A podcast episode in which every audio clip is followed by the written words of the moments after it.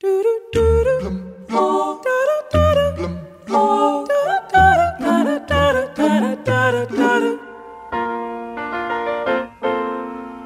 your way in the world today takes everything you've got.